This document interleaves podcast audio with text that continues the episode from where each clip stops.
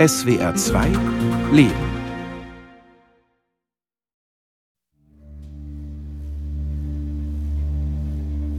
In Riveras del Bravo leben die Familien auf engstem Raum zusammen. Winzige Häuser reihen sich hinter Stoppelfeldern in der Herbstsonne. Sie blicken auf die rostroten Stelen der Mauer zu den USA.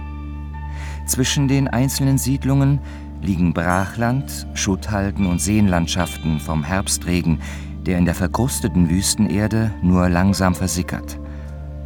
Riveras del Bravo wirkt während der Fabrikschichten verlassen, eine Schlafstadt. Am Wochenende aber dröhnt ohrenbetäubender Lärm aus den Vorhöfen, wenn potente Lautsprecherboxen neben dem Grill die Straßen in ein Disco-Inferno tauchen. Veronica Corchado, die Direktorin des Fraueninstituts von Ciudad Juárez, ist im Auto unterwegs. Ich bin der Überzeugung, dass der Lärm der Musik deine Sinne trübt. Irgendwann kommt der Punkt, wo diese Mischung aus Lärm und Alkohol oder Lärm und Drogen jeden Moment explodieren kann.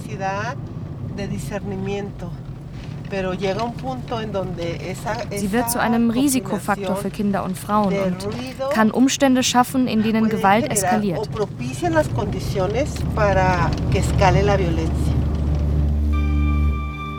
Veronica Corchado ist eine langjährige Aktivistin gegen Gewalt gegen Frauen.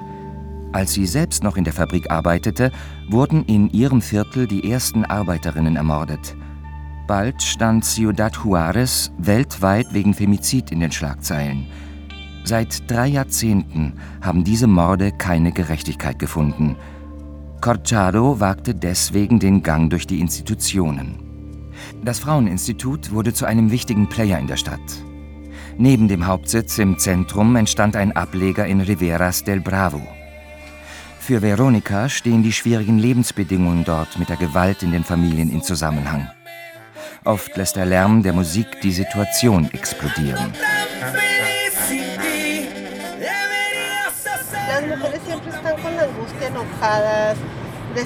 Die Frauen haben hier immer mit Angst, Wut und Enttäuschung zu kämpfen. Da explodiert eine Situation, ein Streit leicht. Wenn dann noch hinzukommt, dass der Partner trinkt und die Musik bis zum Anschlag aufdreht und das alles auf kleinstem Raum, ohne Wasseranschluss, ohne Heizung, da verwandelt sich jede Unstimmigkeit schnell in einen Eklat. Deshalb war für uns von vornherein klar, dass Rivieras del Bravo unsere besondere Aufmerksamkeit braucht.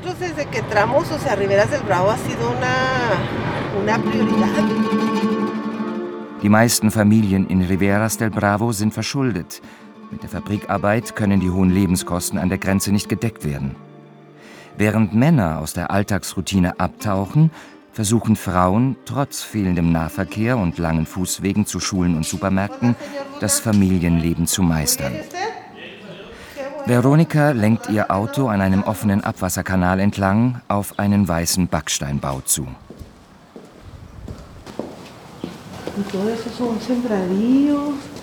Diese ganzen Flächen sind Felder. Hier wird Alfalfa angepflanzt. Und dort ist die Mauer. Viele Jugendliche schmuggeln Drogen in die USA. Auch in Rivieras werden alle Arten von Drogen konsumiert. Das ist hier alles ein heißer Umschlagplatz. Eine sehr komplizierte Situation. Und hier ist nun das Fraueninstitut zu finden.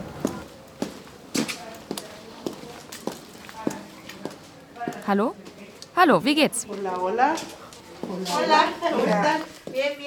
das kleine Team arbeitet eng zusammen, um Frauen eine umfassende Unterstützung bei innerfamiliärer Gewalt zu bieten. Machismus, organisierte Kriminalität und absolute Straflosigkeit haben Hassmorde an Frauen bis in die Familie getragen. Doch Femizide sind nur die Spitze des Eisbergs. Meistens geht ihnen eine jahrelange Gewaltspirale voraus. Vor kurzem wurde deshalb in Ciudad Juárez wie in 22 weiteren mexikanischen Gemeinden ein Gender-Alarm ausgerufen und sämtliche Institutionen dazu angehalten, in Prävention und Aufklärung zusammenzuarbeiten. Veronica Cojado kommt mit der Arbeit kaum hinterher. Ihr Aufenthalt im Fraueninstitut ist nur eine schnelle Stippvisite. Schon geht es weiter durch die ausgedehnten Siedlungen in Riveras del Bravo.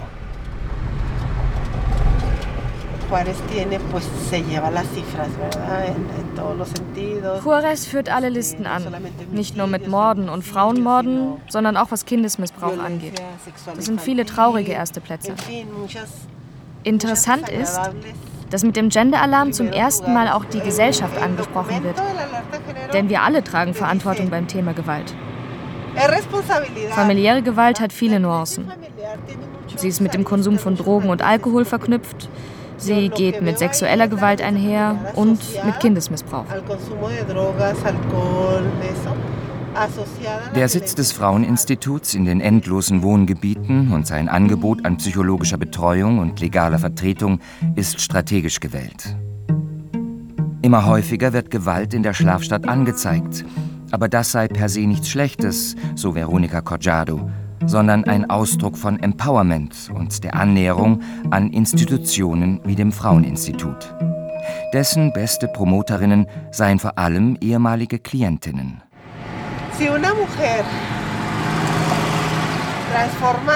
Wenn eine Frau es schafft, ihre Angst in Hoffnung zu verwandeln, in eine Zukunftsperspektive, dann haben wir alles Notwendige erreicht. Denn dann ist ihr Denken schon auf alles ausgerichtet, was sie anstoßen kann, um ihrem Leben eine positive Wendung zu geben.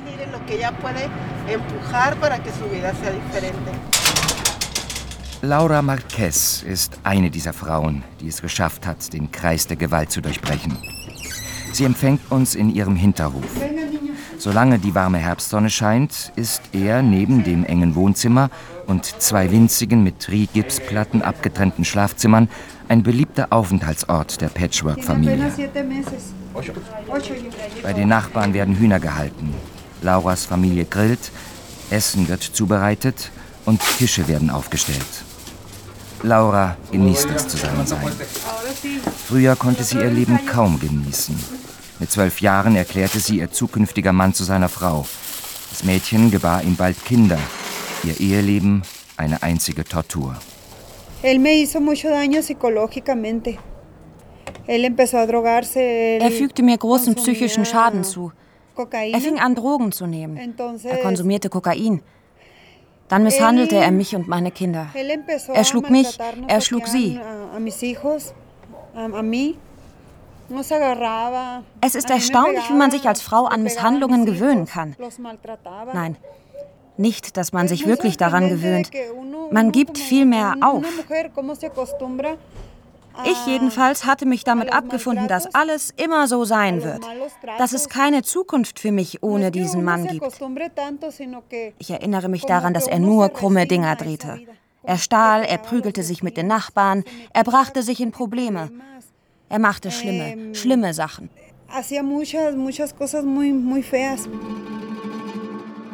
Als Lauras Mann das Auto des Nachbarn stiehlt und jener mit Bewaffneten die Familie bedrohte, fliehen sie in die Hauptstadt. Dort erwartet sie das gleiche kriminelle Leben. Laura nimmt all ihren Mut zusammen und geht mit ihren Kindern zurück nach Ciudad Juárez. Sie beziehen eine Ruine in Riveras del Bravo, dort wo viele Häuser leer stehen, weil sie ihre Bewohner mit Fabriklöhnen nicht abbezahlen können. Aber auch Lauras Mann kehrt zurück. Er lässt sich arbeitsunfähig erklären, bekommt Zuschüsse, die er im Casino verspielt oder in Kokain investiert, während die Familie hungert. Die Nachbarn versuchen ihn davon abzuhalten, seine Frau und Kinder zu verprügeln. Immer wieder kommen Personen zu Lauras Haus und beschweren sich, dass ihr Mann sie bestohlen hätte. Laura fühlt sich ausgebrannt und hoffnungslos.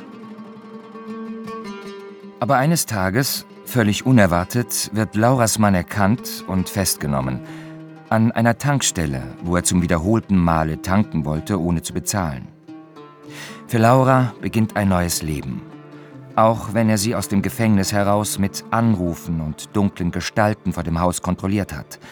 Außerdem musste sie mit den Kindern zu den wöchentlichen Besuchszeiten erscheinen. Er sagte mir, hör mir gut zu. Ich habe hier im Gefängnis Leute, die können dir viel Schaden zufügen. Ich gehöre nun einer Bande an, dem organisierten Verbrechen. Über alles, was du da draußen machst, bin ich bestens informiert. Über alles. Ich weiß, dass dich da jemand besuchen kommt. Ich weiß, um wie viel Uhr du ins Fitnessstudio gehst, um wie viel Uhr du das Haus verlässt und wieder zurückkommst. All das weiß ich genau. Und wenn du nicht spurst, dann lass ich dich hochnehmen. Genau so hat er das gesagt. Doch Laura lässt sich nicht von der Angst beherrschen. Abseits der Gefängnismauern hat sie endlich Halt, Liebe und Unterstützung in einem ehemaligen Kollegen gefunden.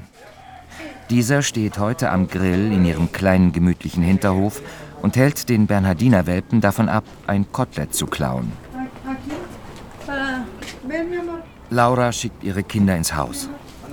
Dann beginnt sie von dem Tag zu erzählen, als ihr Mann jemanden schickt, um sie zu vergewaltigen und umzubringen. An einem dunklen Wintermorgen auf einer weiten Brachfläche auf dem Rückweg zum Haus, die sie jeden Tag durchqueren muss, um ihren Sohn in die Schule zu bringen. Ihr Peiniger sagt ihr, ich hasse Frauen wie dich, die ihre Männer verlassen. Doch Laura kommt mit dem Leben davon. Der Personaltransport einer Montagefabrik nimmt sie mit. Sie lässt den Fahrer die Polizei rufen und diese kann den Täter tatsächlich kurze Zeit später dank Lauras Beschreibung identifizieren und festnehmen. Nach diesem Vorfall verfiel ich in eine schwere Depression. Ich fühlte mich wütend und vom Leben betrogen. Ich haderte mit meinen Eltern, die mich als Zwölfjährige schutzlos diesem Mann ausgeliefert hatten. Diesem Mann, den ich nicht wollte. Eh, eh, Dem Vater meiner Kinder.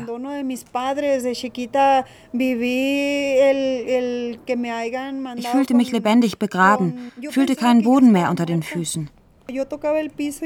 Ich fühlte mich, als wäre ich auf dieser Brachfläche dort zurückgeblieben. Sie versucht sich das Leben zu nehmen. Als sie aus dem Tablettenkoma erwacht, stehen ihre Kinder am Krankenhausbett und sprechen ihr Mut zu, sagen, sie würden immer an sie glauben und für sie da sein. Aber ihr Mann lässt sie nicht in Ruhe. Immer wieder schickt er ihr Leute, die sie und ihren Partner bedrohen und kein neues Leben anfangen lassen. Eines Tages ging ich im Zentrum Haarfarbe einkaufen und da kam ich am Fraueninstitut vorbei und fragte mich, ob die mir helfen können.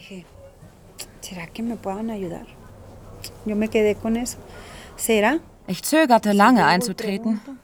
Ich drehte eine Runde. Wer könnte es mit meinem Mann aufnehmen? Niemand. Niemand kann das.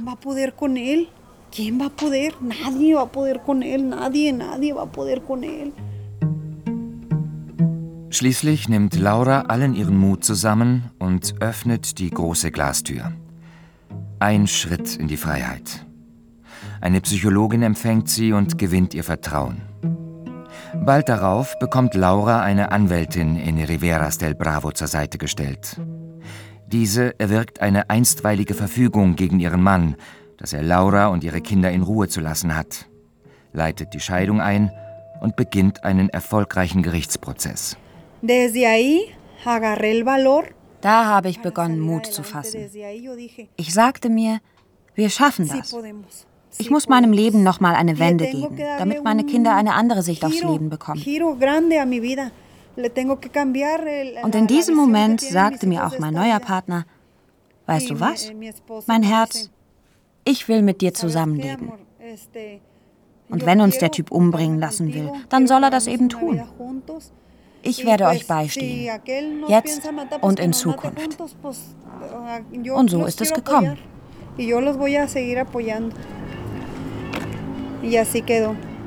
Laura lächelt. Sie steht in ihrem kleinen Beauty-Salon. Auch der ebenso winzige Barbershop gleich nebenan gehört ihr. Bis heute sitzt ihr Ex-Mann im Gefängnis und sie geht in Therapie. Aber diese Stunden sind Teil eines reichen Alltags. Morgens bleibt ihr Zeit, mit den Kindern zu frühstücken und mit ihrem Lebenspartner ins Fitnessstudio zu gehen. Sie hat die Mittelstufe abgeschlossen, ihr Abitur nachgemacht und studiert nun an einer Fernuniversität. Vor kurzem hat sie mit ihrem neuen Mann ein Gelände am Rande des Viertels erworben. Die Patchwork-Familie verbringt dort das Wochenende, schwitzend und lachend in der Wüstensonne. Ihre Anwältin vom Fraueninstitut erinnert sich stets voller Bewunderung an Laura. Jede Frau bringt ihre eigene Geschichte mit. Und diese Geschichten hinterlassen Spuren bei dir selbst. Glücklicherweise bekommen wir im Fraueninstitut aber auch ihren Wandel mit. Wir bekommen mit, wie sie über sich selbst hinauswachsen. Sie gehen ihren eigenen beruflichen Weg und kommen für Weiterbildungskurse zu uns zurück. Sie befreien sich aus sehr komplexen Situationen und wir müssen mit ihnen durch dick und dünn gehen. Iliana Contreras weiß, dass ihre Klientinnen eine lange Vorgeschichte mit sich bringen. Die Juristin ist es gewöhnt, dass die Frauen ihr zunächst nicht glauben, dass sie ihnen helfen kann und will, denn sie haben vorher nirgendwo Hilfe erhalten und sind häufig von den Behörden einmal mehr zu Opfern gemacht worden. Contreras Kollegin, der Psychologin Silvia Chavez, ist es sehr wichtig, ihre Klientinnen eben nicht als Opfer zu sehen und zu behandeln. Gewalt wird erlernt. Wir wurden weder gewalttätig geboren, noch dazu Gewalt zu erfahren. Im Fraueninstitut arbeiten wir mit den Frauen Schritt für Schritt an ihrem Empowerment. Wir versuchen ihnen Werkzeuge aufzuzeigen, die sie selbst haben, um den Kreis der Gewalt zu durchbrechen, in den sie geraten sind. Und mein Gott, ich sage dir, diese Frauen sind wirklich unverwüstlich. In Nidiveras und in ganz Juarez sind wir ziemlich unverwüstlich. Längst aber ist zu den Frauenmorden, die die Stadt umtreiben, eine neue Kategorie hinzugekommen. Der Selbstmord. Denn häufig haben Männer ihre Partnerinnen über Jahre psychologisch malträtiert, bis diese selbst glauben, dass sie nichts wert und völlig handlungsunfähig seien. Gewalt hat nicht nur körperliche, sondern auch mentale Folgen. In der Corona-Krise führte der Lockdown nicht nur zur Explosion innerfamiliärer Gewalt. Schwere Depressionen und Selbstmordgedanken wurden zu großen Herausforderungen für Überlebende. So weiß die Sozialarbeiterin Lilia Aguilar, die dritte vom Team des Fraueninstitutes, zu berichten. Wir sind im Team in ständiger Kommunikation, um zu schauen, was unsere Klientinnen brauchen. In der Pandemie haben Krankheitsfälle mit mentalen Gesundheitsproblemen natürlich nochmal zugenommen. Womit wir jetzt konfrontiert sind, ist, dass sich das öffentliche Gesundheitssystem in vielen Bereichen als mangelhaft erwiesen hat. Denn die Medikamentenversorgung ist zusammengebrochen. Wir kämpfen dafür, dass unsere Klientinnen ihre Behandlung nicht unterbrechen müssen. Das betrifft auch Claudia Guerrero, die zur Therapie ins Fraueninstitut kommt. Von ihrem Haus aus ist es nur ein Katzensprung zur Arbeit in der Montagefabrik. Bosch steht in roten Lettern auf der riesigen Fabrikhalle. Dahinter führt die Grenzbrücke nach El Paso, Texas. In Claudias Abteilung werden ABS-Systeme gefertigt. Sie mag ihre Arbeit. Alles verläuft nach akkuraten Plänen und Vorgaben. Ganz anders als in ihrem Leben. Wenn Claudia die Fabrikhalle verlässt und nach Riveras del Bravo fährt, scheint die einsetzende Dämmerung auch in ihr Herz einzuziehen. Manchmal fühle ich mich einfach ausgelaugt. Ich frage mich, warum muss ich überhaupt aufstehen? Es ist furchtbar, unter Depressionen und Angstzuständen zu leiden. Und auf der Arbeit musst du zwölf Stunden durchhalten, egal wie du dich fühlst. Es wird kein Wert auf mentale Gesundheit gelegt. Dabei ist diese so wichtig. Ich habe manchmal sehr düstere Gedanken. Ich glaube, dass die Leute, die Selbstmord begehen, nicht feige, sondern tapfer sind. Aber da bin ich nun mal und was bleibt mir anderes übrig? Meine Söhne geben mir Kraft und es liegt ja in meiner Verantwortung, sie auf einen guten Weg zu bringen, unabhängig von aller Liebe für sie. Claudias Leben ist eines, wie es viele Frauen am Rande von Ciudad Juárez führen. Mit 17 wird sie schwanger und heiratet ihren Freund. Doch das Eheleben ist nicht so, wie sie es sich vorgestellt hat. Claudia will arbeiten, will raus aus den beengenden eigenen vier Wänden. Damals hieß es, heiratet so schnell ihr könnt, kriegt Kinder. Ja, und staubt ein und fallt tot um. Ich sage meinen Söhnen immer, die Welt ist so groß und es gibt viele wundervolle Dinge. Ich will, dass sie andere Ideen entwickeln, als einfach nur heiraten, Kinder bekommen und arbeiten, um sie zu ernähren. Schau mich an. Ich muss wie verrückt schuften. Letztes Jahr war ich in zwei Montagefabriken am Wochenende beschäftigt und die Woche über in einer weiteren.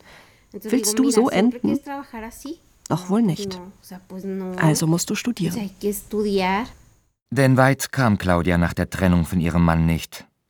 Von einem Kollegen wird sie erneut schwanger. Der neue Kindervater macht sich vor der Geburt aus dem Staub. Ab jetzt ist für Claudia die Arbeit ein Muss, um einen Heranwachsenden und ein Baby zu ernähren.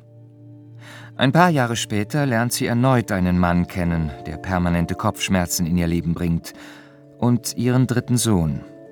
Los kommt sie nicht von dessen Vater. Manchmal möchte Claudia dann nur noch eins, Einfach weg sein, schmerzfrei, nicht mehr verantwortlich. Wie gestern, als sie ihn rausschmiss, als er einen Tag später, als vom Familienrichter festgelegt, völlig betrunken seinen Sohn mitnehmen wollte. Nach einem Drama vor der halben Nachbarschaft kam er mit der Polizei zurück. Claudia musste vor den Beamten Rechenschaft ablegen. Sie gaben der Alleinerziehenden Recht und zogen ab me defiende todo y luego ya después vengo y lloro y luego ya me levanto me voy a trabajar. Ich lass mich nicht unterkriegen. Nach so einer Geschichte heule ich und dann stehe ich wieder auf und gehe arbeiten. Ich glaube daran, dass wir als Mütter verantwortungsvolle Männer erziehen müssen. Männer, die Frauen respektieren, die klar haben, dass sie ihre Kinder nicht verlassen. Ich habe mir vorgenommen, dieses Jahr in meinem Umfeld aufzuräumen und neu anzufangen. Ich werde meine Nummer wechseln und meinen Facebook-Account löschen. Ich will eine neue Lebensetappe beginnen. Das ist es, was ich will. Claudia lässt sich in die Sofaecke zurücksinken. Die kleine Küche ist in einem lebensbejahenden Grün gestrichen. Luftballons und ein Ti amo Mama Plakat zeugen von der liebevollen Beziehung zu ihren Söhnen. Diese Schicksalsgemeinschaft mit Umarmungen und Beistand im Haushalt, jenseits machistischer Rollenbilder, gibt ihr Kraft, die einzige, die sie hat. Claudia zündet ein Räucherstäbchen an, stellt die Musik lauter und versucht sich zu entspannen. Doch bald dröhnen wummernde Bässe zu ihr hinüber. Zuerst Reggaeton mit schnarrendem Gesang aus dem einen Nachbarhaus, dann Wanda mit klingendem Akkordeon von der anderen Seite. Claudia greift sich zur Stirn. Abseits von Schule, Fabrik und Haus existiert für die Kleinfamilie die Welt nur in Fernsehreportagen über andere Länder, die sie so gern gucken. Dann erstellen sie imaginäre Reiserouten, während vor dem Haus ein Disco-Inferno mit aufstellbaren Lautsprecherboxen losgeht.